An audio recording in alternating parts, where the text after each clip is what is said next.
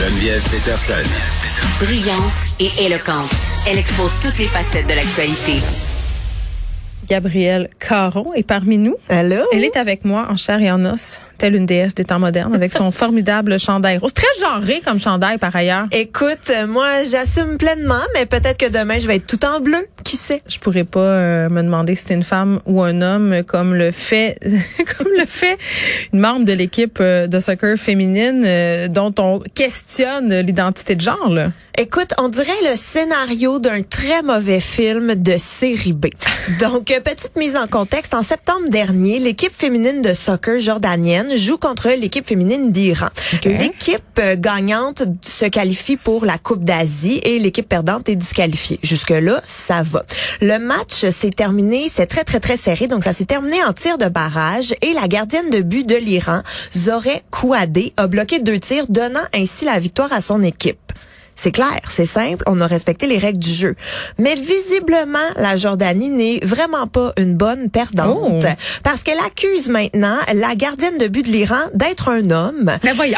Et a déposé une plainte formelle demandant à la Confédéra- Confédération asiatique de football d'ouvrir une enquête pour déterminer le sexe de la joueuse. Tout ça est fait dans le plus sérieusement du monde. Ben oui, mais je- en tout cas, je connais pas beaucoup euh, les règles euh, au foot euh, européen, mais j'ai pas l'impression que émanant d'une équipe comme l'Iran, euh, il y a beaucoup de joueuses trans, mettons. Ben, étonnamment, et moi ça je l'ignorais, mais Si en- on parle de l'équipe d'Iran, hein? oui, oui, oui, l'équipe d'Iran, mais moi je savais pas que Pas une en- société progressiste. là. mais en Iran, Geneviève, les euh, opérations de réassignation sexuelle sont légales. Ouais. Ça, je savais pas du tout. Reste à savoir évidemment bon combien de gens y ont recours. Ouais, puis si une joueuse de soccer professionnelle euh, irait ouvertement comme ça en même temps, en tout cas, je sais pas. Mais techniquement, les femmes trans peuvent très bien intégrer l'équipe de football féminine d'Iran. Donc ça, dans les règlements, Ben oui. tout est clair.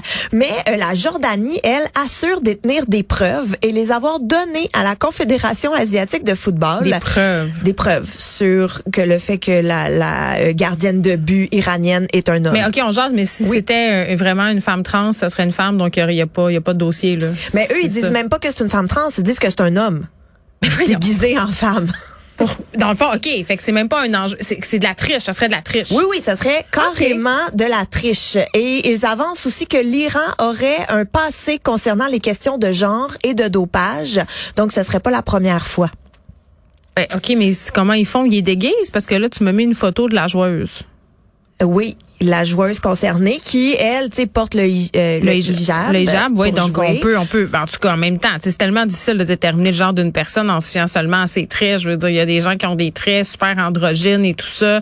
Beaucoup de sportifs, euh, de sportives euh, qui ont une physionomie assez typique, là, des visages anguleux et tout ça. C'est le sport qui fait ça. Je sais pas, en tout cas, je, je serais curieuse de voir les fameuses preuves dont il est question. Ça fait très mauvais perdant, bébé Fafa. Ben, c'est exactement ce que j'allais dire. Moi, je trouve que c'est de la mauvaise foi, mais les, les présidents, les VP de la Confédération, tout le monde est impliqué. Déposer Non, mais une- imagine, imagine cette joueuse-là, comment elle doit se sentir. Ben, ça doit être épouvantable. Effectivement, puis tu sais, elle, elle dément fermement les accusations. Est-ce qu'elle a du soutien? Les gens, ils disent quoi? Il y a une vague de soutien qui est sortie sur les réseaux sociaux depuis dimanche avec un hashtag. Et là, malheureusement, je peux pas vous le nommer puisqu'il est écrit en arabe. Bon, mais là, franchement. Mais je suis vraiment désolée. Mais euh, donc beaucoup beaucoup de, de soutien à la joueuse sur les réseaux sociaux avec le hashtag donc sur Twitter, Facebook, Ouais, parce que c'est TikTok. une demande sexiste. Ben oui, tout à fait. Hey, te faire dire que t'es tellement bonne que tu peux pas être une femme, ça, tu dois être un un, homme. homme. Hey, c'est insultant, rare. Là. Donc, euh, les messages euh, dénoncent en fait les accusations, comme tu disais, sexistes et euh, ils qualifient en fait cela d'une demande honteuse. Mais c'est débile, ça me fait penser à un vieil ami de mon père, euh, misogyne, très misogyne devant l'éternel. À un moment donné, il y avait des joueurs de hockey qui avaient commencé à parler ouvertement de leur homosexualité et dans un souper, euh, cet homme que je déteste, évidemment, a dit, ben c'est impossible qu'il y ait des gays dans la Ligue nationale, le calibre est trop fort.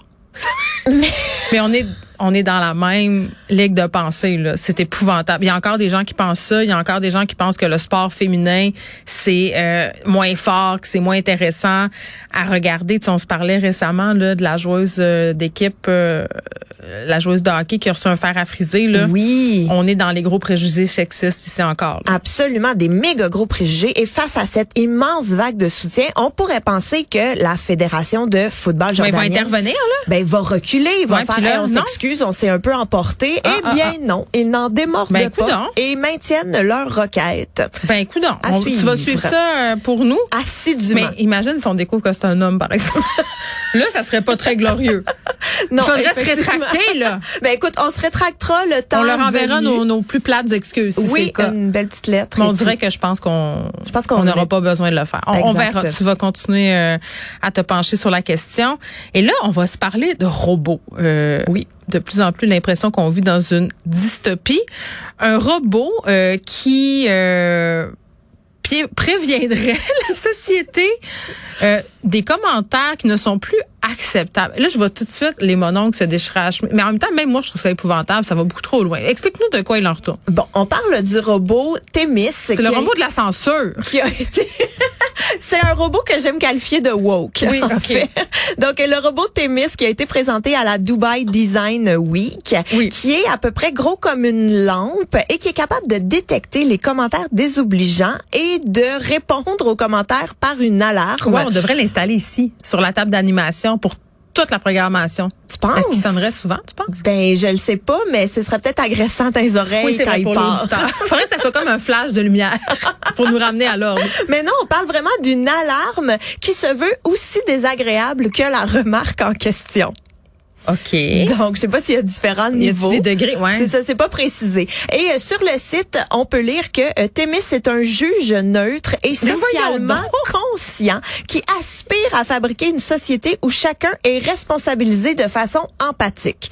Et je trouve que c'est un gros projet pour un robot. Là. Ben, je trouve que c'est un gros projet aussi pour contrôler ce que les gens vont avoir le droit de dire ou pas. Puis, tu sais, avec tout ce qui est sorti récemment sur le fait que les gens qui font de la programmation ont eux-mêmes des billets, j'ai bien de la misère à concevoir qui jugerait de ce qui est politiquement correct ou pas. Je veux dire, à part pour flaguer des propos racistes, Mhm. euh, homophobes, transphobes, sexistes, tout ça, tu sais, puis même encore là, c'est sujet à l'interprétation bien souvent là. Ouais.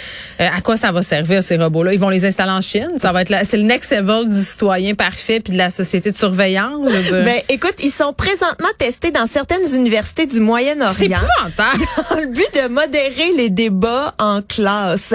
Et moi, j'aime beaucoup le nom Thémis parce que euh, il a été nommé comme ça en l'honneur de la déesse grecque de la justice et de l'ordre social. Mm. C'est épouvantable. J'ai envie d'en offrir un en cadeau à Benoît. Il va le détruire avec un bat.